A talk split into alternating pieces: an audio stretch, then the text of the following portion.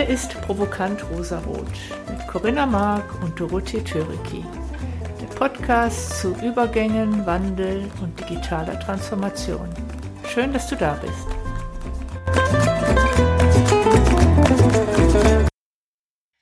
Hallo, liebe Zuhörer von Provokant Rosarot. Herzlich willkommen. Schön, dass ihr wieder zugeschaltet habt. Hallo Corinna. Hallo Doro, guten Morgen.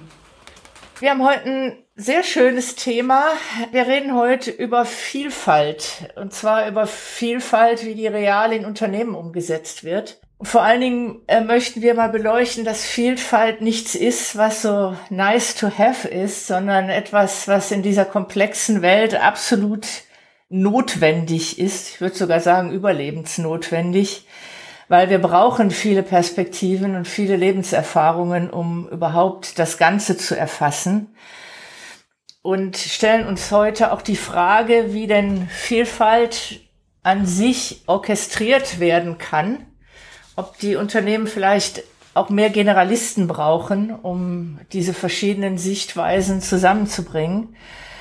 Und wir haben heute zwei äh, Gäste von Oracle, beide zu Gast, sehr spannende Gäste. Ich fange mal an mit der Jewgenia Ettinger, die an sich auch einen, einen, fantastischen Lebenslauf hat, der sich sehr spannend anhört. Sie hat, sie ist geboren in Russland, ist nach dem Abitur alleine nach Deutschland gekommen, hat in München Rechtswissenschaften studiert. Ich kürze mal die vielen Stationen ihres Lebenslaufes ab hat dann ähm, für Media Saturn Verträge in Millionenhöhe verhandelt. Unternehmen aus der Informationstechnologie, das war dann ihr Einstieg in die Branche.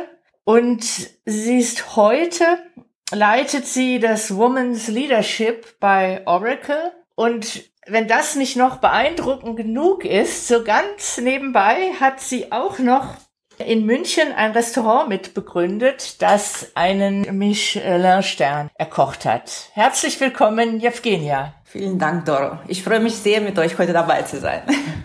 Wir uns auch. Unser zweiter Gast ist Stephanie Kemp. Stephanie Kemp hat ihr Berufsleben angefangen. Äh, wir sind in etwa eine Generation und wie das damals so üblich war, es wurde von Frauen bestimmte Berufsgruppen erwartet. Sie hat ihr, äh, ihr Berufsleben als Kinderkrankenschwester gestartet. Dann hat sie gesagt, dann habe ich meine Leidenschaft entdeckt. Das hat mich total berührt. Das war die In Informationstechnologie. Sie hat auch eine absolut beeindruckende Karriere hingelegt, war CIO von RWE und Vorwerk war, ist dreimal zum CIO des Jahres ausgezeichnet worden und ist heute Deutschlandchefin von Oracle. Herzlich willkommen, Stefanie. Vielen Dank, Doro. Vielen Dank, Corinna. Und guten Morgen, Evgenia. Ich freue mich, dass wir hier heute zusammen Ja, wir reden über Vielfalt. Und natürlich, wenn über Vielfalt gesprochen wird, ist dann erstmal das Thema Frauen. Frauen in der Berufswelt und natürlich vor allen Dingen Frauen in Führungspositionen. Und ich habe von dir in einem Podcast, dem ich zugehört habe, da hast du erzählt, dass als ihr bei Oracle in den, in den Lockdown gingt und dann in der virtuellen Arbeitswelt wart, hast du eine Initiative ins Leben gerufen bei Oracle, die nennt sich Send Me a Smile. Ähm, da geht es darum, dass man sich auf dass die Menschen bei Oracle sich auf virtuellem Wege irgendetwas zuschicken, von dem sie glauben, dass es den, den anderen zum Lächeln bringt. Und das sind meistens dann irgendwelche Dinge aus dem privaten Kontext, sei es, man, man bringt ein nettes Foto vom Hund, was auch immer. Und meine Frage an dich, Stefanie, ist, glaubst du, dass Frauen einen Unterschied machen, in, wenn sie Führungskräfte sind in einem Unternehmen? Oh, das ist eine schwierige Frage, Doro. Ich habe da Vielfalt erlebt, auch in Führungskräften, sowohl bei Frauen wie auch bei Männern. Wenn ich äh, von mir persönlich ausgucke, ich glaube, wenn wir das Thema Leadership definieren und wir mal die typischen zehn Positionen einer guten Leadership beschreiben, also von dem Thema äh, Leidenschaft, Kommunikation, ähm, wie dele oder delegieren, Vertrauen aufbauen, äh, aber natürlich auch Entscheidungen treffen. Ich glaube aus meinen Beobachtungen, was ich an mir selber sehe, da gibt es einen Unterschied, ganz sicherlich. Da sind sicherlich auch das, was wir als Frauen eher repräsentieren im Thema Kommunikation, da sind wir viel stärker. Ähm, ich glaube, wir sind auch in dem Aufbau von Vertrauensebenen schneller da und stärker, auch anderen Freiraum zu lassen. Und er würde eher immer so diesen taffen Manager eher bei den Männern verorten. Aber das ist jetzt nicht, gilt nicht für alle. Ich habe auch ganz taffe Frauen kennengelernt, die einen klaren Leadership-Skill haben und sehr direkt sind, was ja auch nötig ist. Und es kommt auch mal ein bisschen auf die Größe an. Ich glaube schon, da ist ein Unterschied von unterschiedlichen Stärken auf jeden Fall. Ähm, ich glaube aber auch beides. Das Wesen der Vielfalt, dass wir genau damit umgehen. Gell? Evgenia, wenn wir heute über Vielfalt reden und auch über Generalisten reden, würdest du sagen, deine breite Lebenserfahrung hat dir in deinem Berufsleben geholfen? Ja, das würde ich definitiv äh, mit Ja beantworten, weil natürlich je mehr unterschiedliche Bereiche man sieht, äh, unterschiedliche Branchen, auch je mehr unterschiedliche Aufgaben man, man übernommen hat, bei jeder neuen Aufgabe hat man was dazugelernt. Und dieses Lernen und auch neue Fähigkeiten, die man dabei erwirbt, ja, ist auf jeden Fall etwas, was, was dann bei jedem neuen Job äh, die Aufgabe äh, für einen leichter macht. Ja, also das, deswegen, ich bereue jetzt äh, bei mir im Lebenslauf keine einzige Station von Jurastudium hin zu Arbeit im IT-Einkauf äh, und dann wechselnden Vertrieb, die Tätigkeit im Partnermanagement, auch meine Rolle ähm, als Oracle Women's äh, Leadership Leaderin für Deutschland. Das hat alles meine Erfahrung bereichert und ich hoffe, ich kann das auch äh, an die Mitarbeiter, die jetzt ähm, in meinem Team sind, so weitergeben und dadurch auch äh, die Zusammenarbeit äh, mit mir und mit den Kunden angenehmer machen. Ja, ich möchte da noch mal was hinzufügen. Ich bin unheimlich froh, dass wir die Evgenia heute hier haben weil ähm, wir beide haben viele Parallelen. Und was ich zum Beispiel an Frauen und im Lebenslauf ganz oft entdecke, ist tatsächlich in der Entwicklung der Karriere verschiedene Stationen und nicht nur immer nach oben, sondern auch vor allem mal in die Breite. Ähm, weil ich glaube, das ist auch so ein typisches Frauenthema, dass wir in Vielfalt wissen möchten, in verschiedenen Bereichen mehr wissen möchten und ich sag mal weniger dann diesen einen Fokus haben, ja, in der Karriere zu sagen, wir gehen nur diesen einen Weg. Das beobachte ich sehr oft. Und da finde ich, ist unsere Evgenia bei mhm. Oracle ein äh, wirklich Ich glaube, das, das eint uns alle vier, die wir hier äh, in diesem Podcast sind. Wir sind alle in irgendeiner Form, haben wir einen Berufswechsel vorgenommen. Was ich mich so tatsächlich gerade frage, ist, nehmt ihr das wahr, ähm, wenn wir ja alle darüber reden, diese digitale Welt ist sehr komplex und wir brauchen diese verschiedenen Sichtweisen. Jetzt müssen die ja in irgendeiner Form auch orchestriert werden. Also rein nur, dass verschiedene Sichtweisen da sind, ist ja mal der erste Schritt. Das ist schön, aber die müssen ja auch äh, sich erstmal, die müssen sich austauschen und die müssen orchestriert werden. Und nach meiner Erfahrung sind das eher so die Generalisten, das sind Strategen, die so verschiedene Punkte miteinander verbinden. Nehmt ihr das wahr, dass es also ich komme aus einer Welt, ich habe viele Jahre bei IBM gearbeitet, generell äh, bin ich seit 20 Jahren in der äh, in Informationstechnologie und ich nehme wahr, wir haben lange Zeit eine Welt gehabt, in der von IT-Kräften eine sehr starke Spezialisierung erwartet wurde, sehr stark in die Tiefe. Dann gab es mal so einen Aufbruch, dass man so bei der IBM ist das T-Shape, dass man in einem Bereich eine Tiefe hatte, aber auch einen breiten Überbau hatte. Nehmt ihr wahr, dass es eine eine Tendenz gibt, dass mehr von diesen Generalisten gebraucht werden, mehr Menschen, die als Fähigkeit haben, Dinge zu verbinden.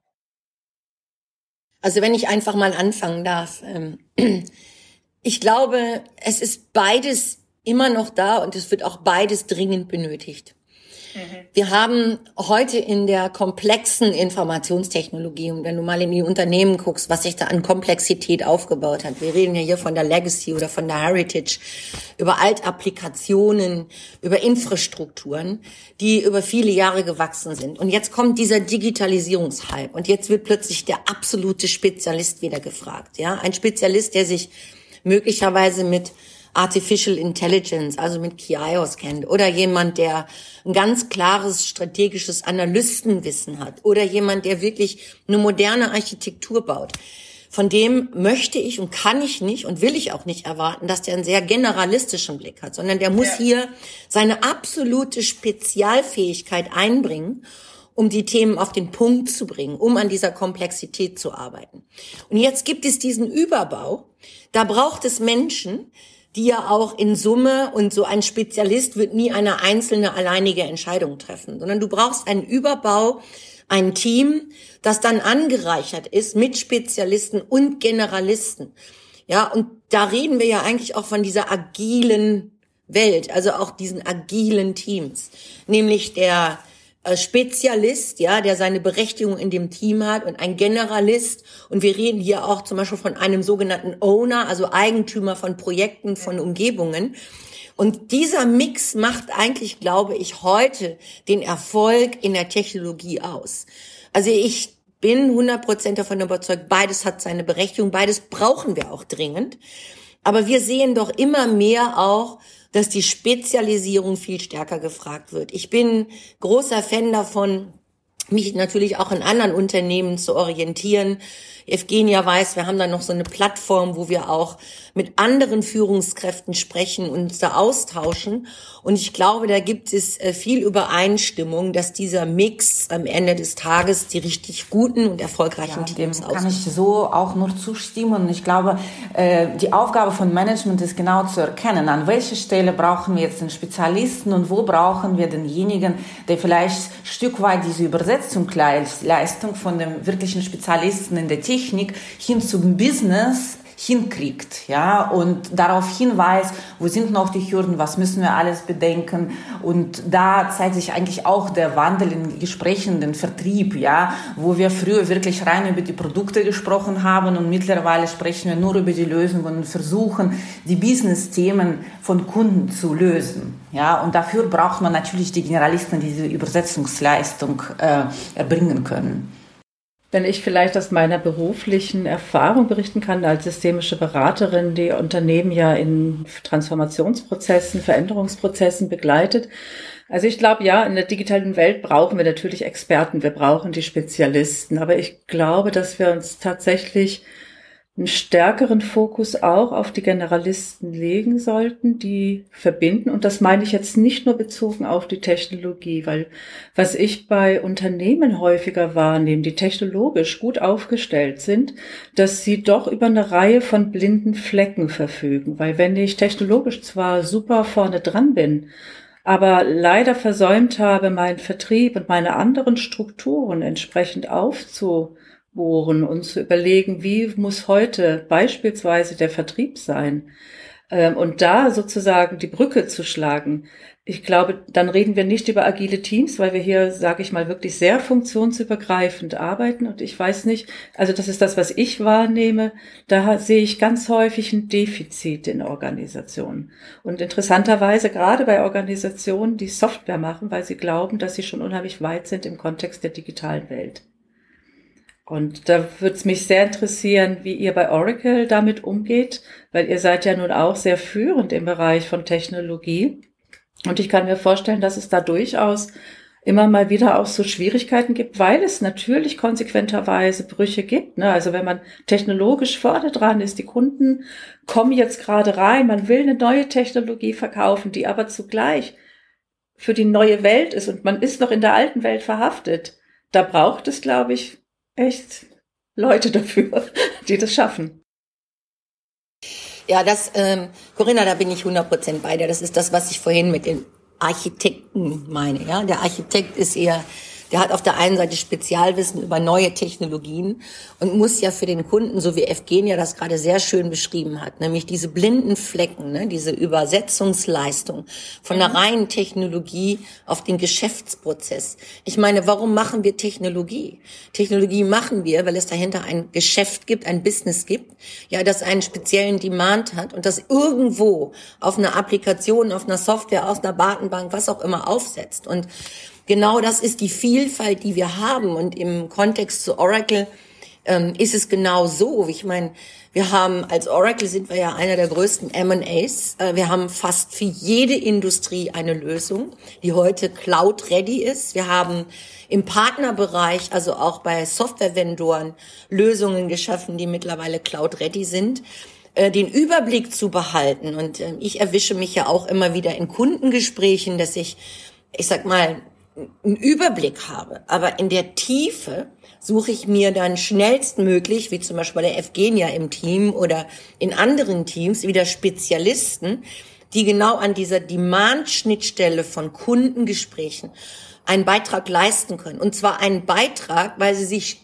in diesem besonderen Thema spezialisiert haben, einen Geschäftsprozess mit einer Applikation, mit einer Technologie zu verbinden. Schönste Beispiel ist vor fünf, sechs Jahren, als ich noch bei RWE war und wir dann auch angefangen haben, ein Innovation Hub zu bauen, in die Digitalisierung eingestiegen sind. Ähm, da haben wir alle sehr stark über das Thema Big Data, Data Warehouse, Datenanalysen, uns insbesondere über sogenannte Data Scientists gesprochen. Das war ein komplett neues Berufsbild. Das ist jetzt noch gar nicht so alt. Wir haben früher über Analysen und Reports gesprochen. Aber das, die Frage sich zu stellen, was kann ich aus diesen äh, connecten Daten, die ich da habe, was kann ich denn daraus sehen? Welche Fragen kann ich stellen? Komplett neues Berufsbild. Da hatten wir alle einen Blindspot. Alle, ja. Und ich glaube, das ist ein Thema, das wir ganz sicher uns auch in den nächsten Jahren jetzt noch begleiten wird. Und das ist ja auch die Erfahrung, wie schnell wird ja plötzlich ein komplett neues Berufsbild analog zur Technologie. Und das ist nicht nur eine reine Technologie, aber das wird der Technologie zugeordnet. Ja, plötzlich aus dem Boden. Auch, auch wir als Unternehmen, wo ich bei Oracle vor fünf Jahren angefangen habe, muss ich sagen, in fünf Jahren hat das Unternehmen sich rasant verändert. Ja, äh, da sind neue Rollen entstanden, äh, da sind neue Abteilungen entstanden und das ist eigentlich so ein permanenter Fluss an Veränderungen im Unternehmen und eben die Blindspots, Corinna, wie, wie du richtig angemerkt hast, dass die bei uns ja auch da sind, intern ähm, auszumerzen, ja, und zu verstehen, wo, wie können wir unsere unterschiedlichen Lines of Businesses auch verbinden, ja, weil wie die Steffi sagt, wir haben über 5000 Produkte bei Oracle, ja, äh, aufgeteilt in unterschiedliche Lines of Businesses. Wie bringt man das alles richtig zum Kunden? Das, dafür braucht man übergreifendere Rollen. Was mir gerade in den Sinn kommt, wir reden jetzt trotz allem immer noch sehr stark über Technologie, wie, wie, wie verschiedene technologische Lösungen orchestriert werden. Mir kommt gerade die ganze Zeit in den Sinn, Volkswagen baut gerade die größte Industrial Cloud. Das heißt, sie bringen alle ihre Produktionsstätten in eine Cloud, um da, da die Daten der Produktionsstätten zu analysieren. Und als dieses Projekt vorgestellt wurde, hat der CTO von Volkswagen, äh, ich muss jetzt zugeben, ich habe den Namen gerade nicht parat, aber jedenfalls der CTO von Volkswagen hat gesagt, das größte Problem ist nicht, dass wir die Daten, dass wir diese Cloud nicht aufbauen könnten, dass wir es technologisch nicht hinkriegen würden. Das größte Problem ist, dass wir als ganzer Konzern zusammenwachsen müssen und dass auf einmal Menschen von Porsche mit Menschen von Skoda sich austauschen sollen und auch müssen, weil nur so kann ich einen Mehrwert aus verschiedenen Daten generieren. Und da reden wir über, wir hatten es heute schon angesprochen, ganz am Anfang, wir reden über Kommunikation, ganz menschlich, Mensch zu Mensch. Das ist was, äh, das kann ich ganz schlecht befehlen. Äh, das ist was, da brauche ich eine innere Haltung dafür. Und ich muss verstehen, warum ich das tun soll. Warum ich auf einmal, nachdem ich 20 Jahre bei Porsche nur in meinem Porsche-Kosmos war warum ich auf einmal mich öffnen soll und auf einmal mit ganz verschiedenen Menschen aus dem Volkswagen-Universum sprechen soll. Und das ist jetzt nur ein Beispiel, aber es zeigt sehr schön die Herausforderungen. Corinna und ich sagen immer, Digitalisierung heißt, am Ende des Tages macht es den Unterschied, ob der Mensch im Mittelpunkt steht. Wir können heute technologisch alles mög alle möglichen Datenservices dem Kunden anbieten, wer immer er auch sei. Aber um den Mehrwert zu, daraus zu gewinnen, muss ich genau das tun. Ich muss Verbindungen zwischen Menschen schaffen. Und ich habe da auch noch nicht wirklich die Lösung, noch keine generelle Antwort darauf. Aber nach meinem, nach meiner Wahrnehmung muss es etwas sein, was über Rollen hinausgeht. Das ist eine Haltung, die ich von innen, die, die ich habe. Und ähm, ja, ich, ich, ich frage mal in die Runde, habt, habt ihr da Ansätze? Und ich glaube, deshalb hat mich das auch so angesprochen, dieses Send me a smile.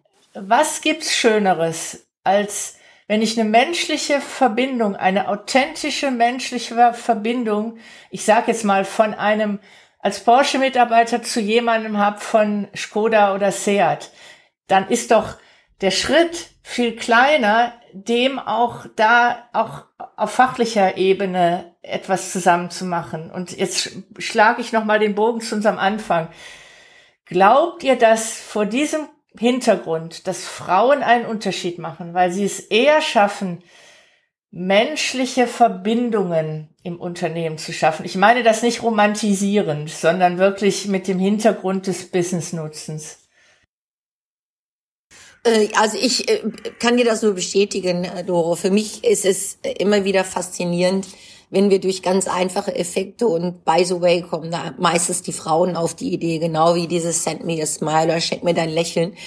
Ähm, das habe ich selten selten selbst erfahren, dass das aus der Männerdomäne, und das ist jetzt bitte nicht abfällig gemeint, da sind andere Stärken drin, ähm, äh, solche Initiativen aufgegriffen wurden.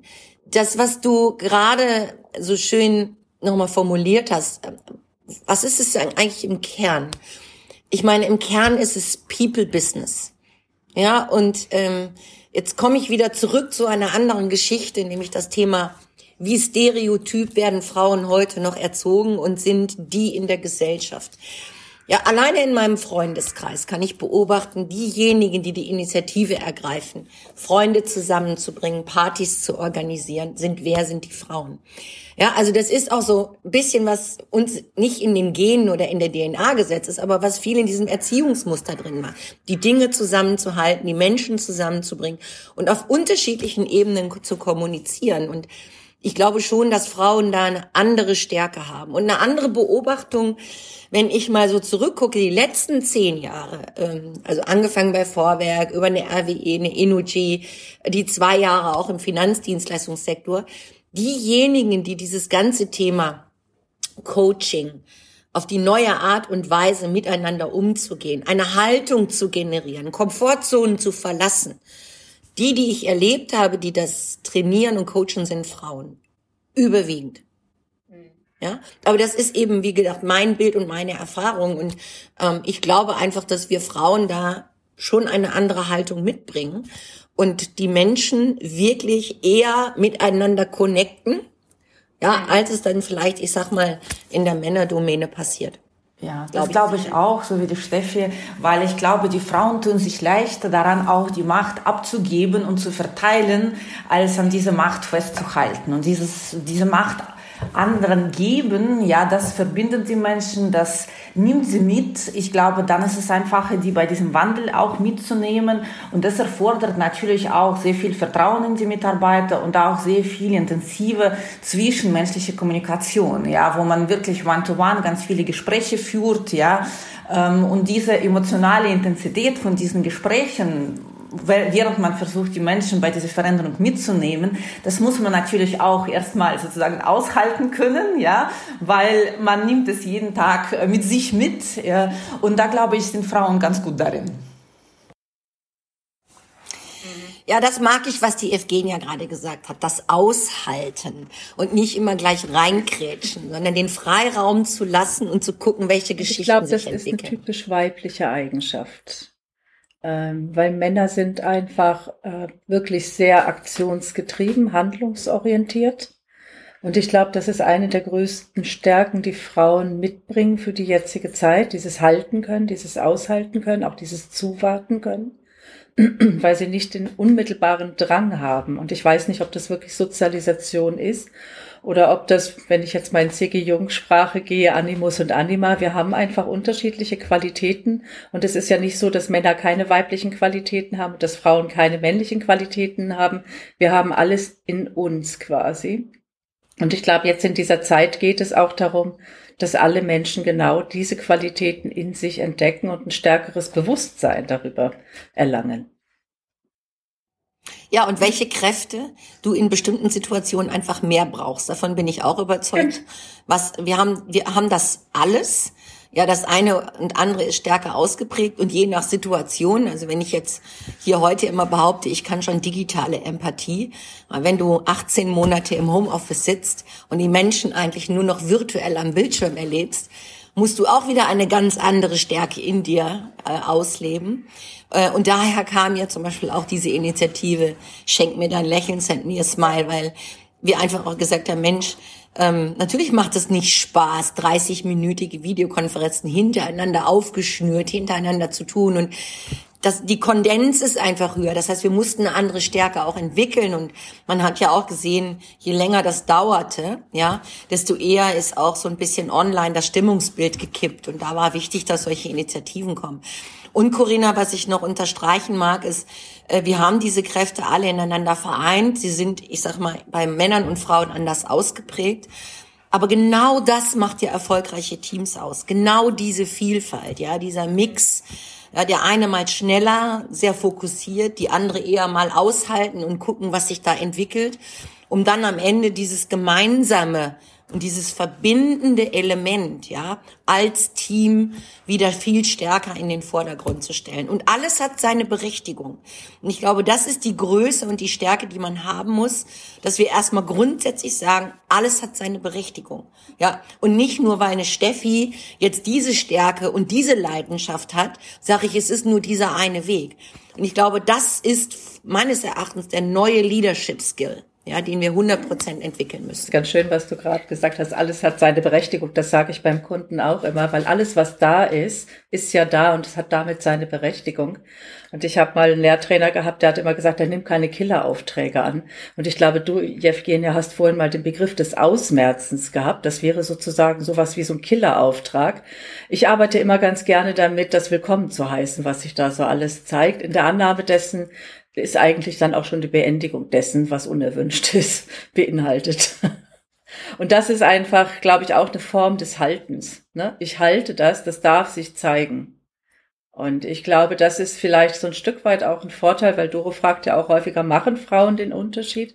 Und ich glaube, dass Frauen viel stärker damit umgehen können, dass Dinge mal nicht so sind in dem Moment, wie sie vielleicht sein sollten. Also da ist, glaube ich, vielleicht eher so ein Halten, so diese Fähigkeit des Haltens, glaube ich, eine ganz wesentliche Fähigkeit. Ich möchte nochmal auf einen anderen Punkt zu sprechen kommen. Ähm, wenn ich mir so anschaue, auch nochmal eure beiden Lebensläufe, aber sicher auch die von Corinna und mir, wenn ein Mensch einen sehr breiten Lebenslauf hat und ähm, einen Quereinstieg gemacht hat, von wo auch immer, dann ist das für mich immer ein Hinweis darauf, dass sich ein Mensch seiner Selbstwirksamkeit sehr bewusst ist. Ähm, weil ich sag mal, es gibt viele Menschen da draußen, die würden vielleicht auch gerne irgendetwas anderes machen, aber sie machen es nicht. Und diesen Schritt zu tun, das kommt auch da wieder, das kommt ja aus, aus dem Menschen selber heraus. Und was hat das jetzt alles mit dem Thema zu tun, mit Digitalisierung und komplexer Welt? Ähm, Wenn es um Selbstwirksamkeit geht, dann ähm, denke ich ganz oft an Beispiel, das hat auch mit Oracle zu tun. Das sind nämlich Kunden von euch. Das ist die Firma Retraced. Ähm, das sind drei Jungs, äh, die haben quasi nach dem Abitur sind hier in die Welt gereist und haben dann so ein Blockchain-Startup gegründet. Und das ist ja ein Wesen von Cloud Computing. Also ich, Hochtechnologie steht wie Strom aus der Steckdose jedem zur Verfügung.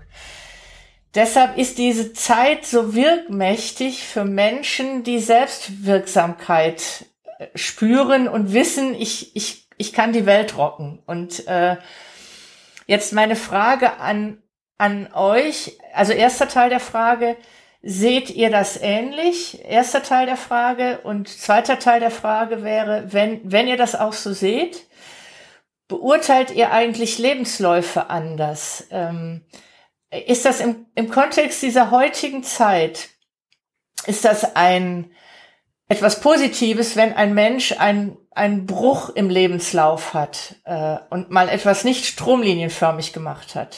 Ich übergebe die Frage mal an euch beide.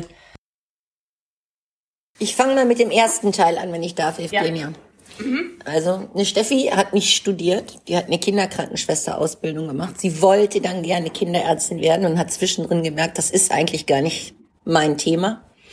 Äh, zum Thema Selbstwirksamkeit. Ich beschreibe das halt mit der Leidenschaft, Doro. Ich glaube, mhm. wenn wir in uns drinnen verstanden haben, was mich wirklich treibt und ähm, wo ich einfach Spaß dran habe, dann ist die Fragestellung extrem einfach, was mache ich als nächstes? Und hier kommt, und hier trennt sich jetzt, glaube ich, die Spreu vom Weizen. Das hat was mit Mut zu tun. Äh, aus diesem Thema, wir Menschen bewegen uns, sage ich immer so, auf Schienen. Ne? Also da gibt's einfach so Boundaries, so Grenzen, wo ich sage, da gehe ich nicht drüber, weil ich habe mich für diesen Weg entschieden.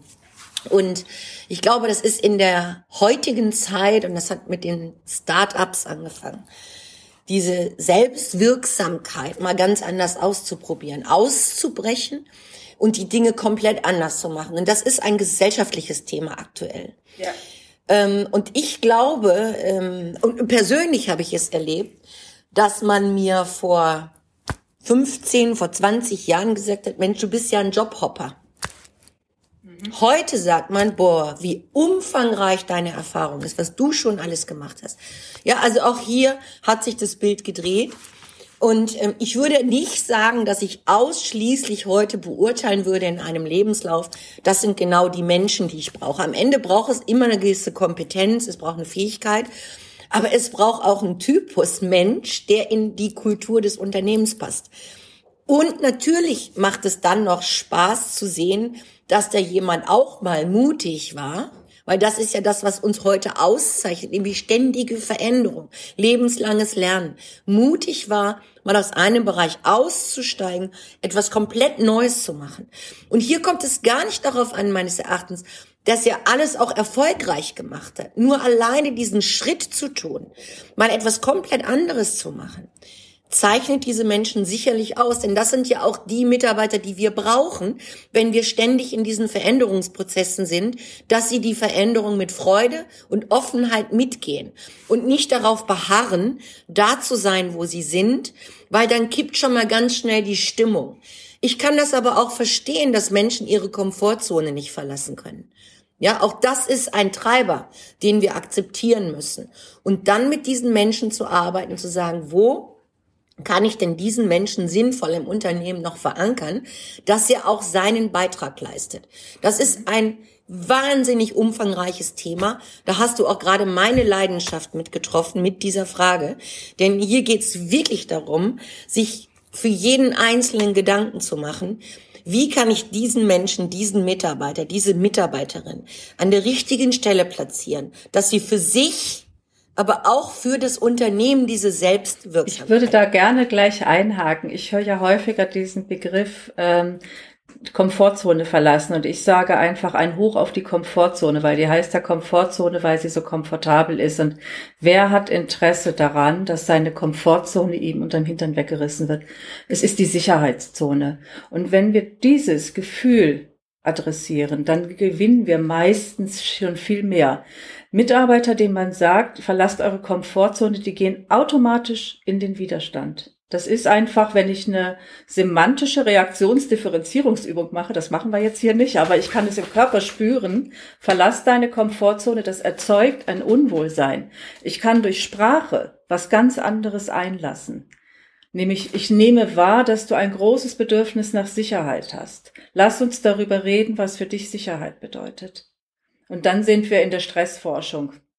Und da glaube ich, wenn Management anfängt, da andere Begrifflichkeiten, eine andere Wortwahl zu verwenden, weil Worte sind super wirkmächtig, dann können wir schon viel gewinnen eigentlich. Das ist nur so ein kleiner Exkurs.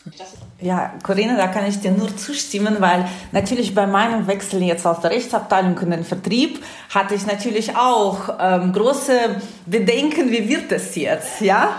Und mein Management hat mir damals gesagt, äh, du probierst es aus, wir wissen, du bist gut. Wenn es nicht klappt, wir finden für ja. dich bei Oracle einfach eine andere richtige Rolle.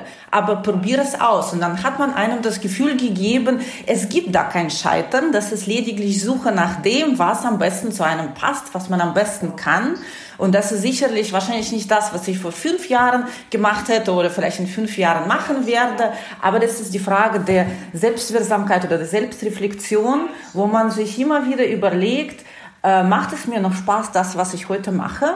Ja, und ähm, da hat mir mal eine Mentorin von mir eine nette Übung mitgegeben, wo man zum Beispiel 30 Tage lang jeden Tag mitschreibt, was hat mir heute Spaß gemacht. Und es ergeben sich daraus eine Liste von vier, fünf Sachen und das weiß man, okay, das ist wahrscheinlich mein nächster Job. Was ist das für ein Profil? Ja, und das muss man dann nur zuordnen. Ähm, und entsprechend dann sich verändern oder da bleiben, wo man ist, ja. Ähm, aber ich würde auch äh, der Steffi zustimmen, dass ähm, es muss nicht ein Lebenslauf sein, wo man alle zwei Jahre eine neue Stelle hat, sondern wenn wir über Diversity reden, dann brauchen wir die Leute, die eben geradelinige Lebensläufe haben, ja, sich ganz wohl damit fühlen und auch die Menschen, die immer wieder was Neues ausprobieren, weil nur dann haben wir ein Team, was ganz unterschiedliche Profile mit sich mitbringt und dann entsprechend die Komplexität der Themen auch bewältigen kann. Das war jetzt sehr schön zu hören, weil das war alles das, was ihr drei erzählt habt, war im Grunde Warum brauchen wir die so viel beschriebene und gerade überall so gehypte Vertrauenskultur? Das ist genau das. Vertrauen gibt mir ein Gefühl der Sicherheit. Und wenn ich diese Sicherheit habe, dass ich sozusagen aufgefangen werde, wie du sagtest, wir gehen ja, wenn es nicht klappt, dann finden wir etwas anderes für dich. Das ist eine generelle Wertschätzung, wenn du etwas, also es ist ein Wert, etwas auszuprobieren und wenn du es nicht schaffst, bist du kein Loser, dann war das eben nichts für dich, dann finden wir etwas anderes, was deinen Stärken entspricht und da sind wir auch in dem Kontext von Sprache. Ich finde, das, was die Corinna beschrieben hat, hast du sehr schön am Praxisbeispiel gezeigt, Evgenia. Das ist nämlich genau das, dieses Gefühl, dass eine Umgebung der Sicherheit erzeugt wurde. Also es ist toll, dass du es ausprobierst. Das alleine ist ja schon eine Wertschätzung deiner Person. Und wenn du es nicht, wenn es nicht klappt, dann finden wir was anderes. Und das, das zeigt schon ganz stark, warum Vertrauenskultur so wichtig ist. Weil nur in der Vertrauenskultur kann ich diesen Wandel, den wir ja faktisch haben, nur in dieser Vertrauenskultur kann ich den Wandel als Organisation schaffen. Also vielen Dank für diese schönen Beispiele.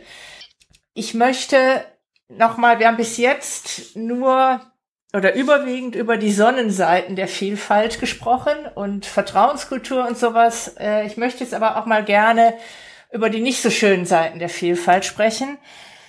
Nämlich in dem Moment, wo ich mit verschiedenen Perspektiven konfrontiert bin, wird ja auch der Moment auftauchen, wo ich Spannungen aushalten muss, wo jemand ist, den ich entweder mit dem ich persönlich im Spannungsverhältnis stehe oder aufgrund der Ansichten, Meinungen, Vorgehensweise, die er so vertritt.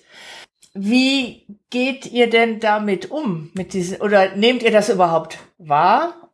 Und wenn ja, wie geht ihr damit um? Da lasse ich der Evgenia also, jetzt.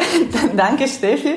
Und ja, Dora, also ich würde dir zustimmen, dass wenn man einmal die Diversity im Team hat, dann kommen damit auch die Spannungen. Ja, und das ist dann die Aufgabe von der Führungskraft, ähm, natürlich das zu orchestrieren, den Dialog. Ja, alle Meinungen müssen dann erstmal angehört werden, ohne dass sie dann im Keim erstickt werden. Ja, sondern dieser, diesen Freiraum zu lassen, jedem die Meinung zu sagen, auch ähm, den Leuten dieses Gefühl zu geben, dass sie es machen können, ähm, auch wenn sie vielleicht eine Mindermeinung vertreten, muss ja nicht heißen, dass das die falsche Meinung ist. Ja.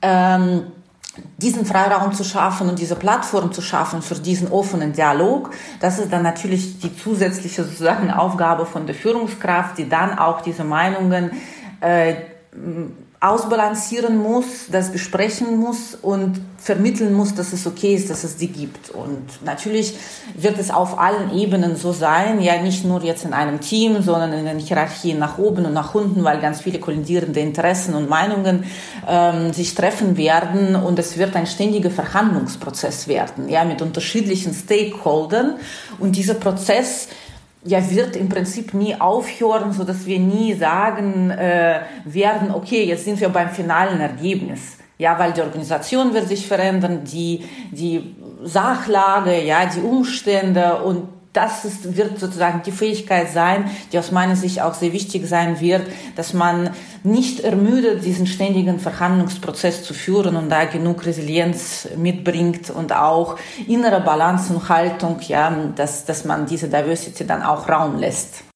Da wären wir wieder bei dem Thema etwas halten, etwas aushalten können. Da schließt sich für mich wieder so ein bisschen der Kreis zum ersten Drittel unseres Gespräches, als es auch darum ging, Leadership heißt halt auch, Dinge aushalten zu können und auch aushalten zu können, dass da im Gegensatz zur Hierarchie, wo ich ja klassischerweise gerne nur Menschen um mich herum versammle, die im Prinzip das im Großen und Ganzen das widerspiegeln, was ich selber gut finde. Und ja, also ich würde das gerne ergänzen. Ich finde das ganz toll, dass die Evgenia hier den Begriff der Resilienz mit eingebracht hat, ich glaube. Ähm, wie würde denn aus meiner persönlichen Sicht das perfekte Team sein? Also wenn ich selbst reflektiert bin und ich kenne meine Stärken. Und jetzt muss ich gar nicht unbedingt auf einer höheren Führungsebene unterwegs sein oder im Management, sondern es gibt zwei Punkte, die mich, äh, ich sag mal, eher so auf dieser negativen Seite immer wieder beschäftigen. Ist ich glaube, die Evgenia kann davon noch mehr von sprechen als ich, aber wir haben in unserer Gesellschaft immer noch Vorurteile. Also wir müssen mit diesen Vorurteilen arbeiten. Und ich weiß nicht, ob man sie einfach nur ignoriert oder ob man sie aufgreift und proaktiv, ja, genau diese Themen auch in den Teams einbringt und das diskutiert. Denn es gibt ja im Englischen diesen wunderbaren Spruch, jump into the shoes of the others. Also das ist immer die Frage, was treibt eigentlich jeden Einzelnen ja in den Teams, in den Organisationen an? Und ich glaube, das ist ein wesentlicher Punkt, mit dem man sich auseinandersetzen möchte, wenn man weiter Karriere machen möchte. Also nicht immer gleich mit, nur mit meinem Wissen und mit meiner Haltung und mit dem, was ich an Erfahrung habe, das prägt uns, gleich so einen Schnellschuss zu machen. Wir kennen das bei Frauen, wie oft werden wir verrissen, dass wir emotional sind, dass wir zicken sind, ja, ähm, dass wir es ja doch irgendwie nicht können. Und ich glaube, auch das ist ein Punkt, Resilienz, aber auch proaktiv damit umgehen. So, und wenn ich jetzt selber überlege und selbst reflektiert genug bin, und das sollte ja ein Leader, und ich rede nicht von einem Manager, heute sein, eine Selbstreflexion über meine Stärken. Also wo kann ich meine Stärken am besten einbringen und was kann ich wirklich? Was ist denn der Trick zu sagen, wie kann ich noch erfolgreicher werden? Ich suche mir Menschen, die in diesem Team arbeiten, die nicht unbedingt im Club sind und alle ticken gleich. Das bringt mich ja nicht weiter. Sondern ich brauche jetzt Leute, die A, auf der einen Seite das, was ich nicht besonders gut kann, exzellent ausgleichen können, dass ich auch weiß, es gibt Themen, da würde eine Steffi nie die Performance liefern, da müsste ich mich anstrengen, das ist ein Kraftakt, da suche ich mir jemanden, der genau das gut kann, ja, und das optimal ergänzt, auch wenn der andere Ansichten hat. Aber wenn es um die Sache geht, ist es doch viel besser, diese Vielfalt zu suchen in unterschiedlichen Stärken und ich bin auch der Meinung, dass es in diesem Thema durchaus mal eine gesunde Streitkultur geben muss. Und nicht alle nur kuschelig sagen, ja, ja, ja, sondern nur die Streitkultur bringt die Wahrheit nach oben. Ja, und die dann auch zu akzeptieren, zu respektieren, den anderen zu verstehen, woher kommt das, was ist der Treiber, das macht meines Erachtens das perfekte, erfolgreiche Team aus. Und dann kommt die Kunst, jedem Einzelnen den Raum zu geben und zu vertrauen.